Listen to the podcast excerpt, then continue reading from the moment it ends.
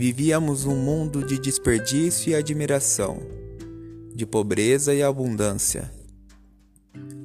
Mas antes vamos entender o retrospecto de 2020. As pessoas criaram empresas em todos os países, mas elas cresceram e ficaram muito maiores do que poderiam ter planejado.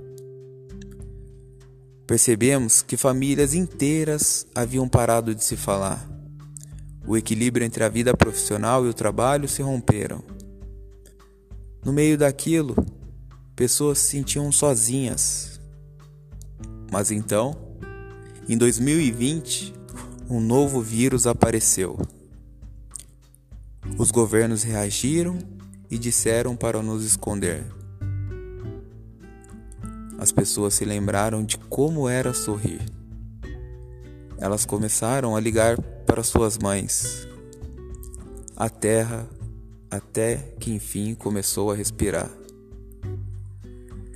E assim, quando encontramos a cura, todos simples hábitos voltaram a ser feitos. E nós acreditamos que sempre é possível amar.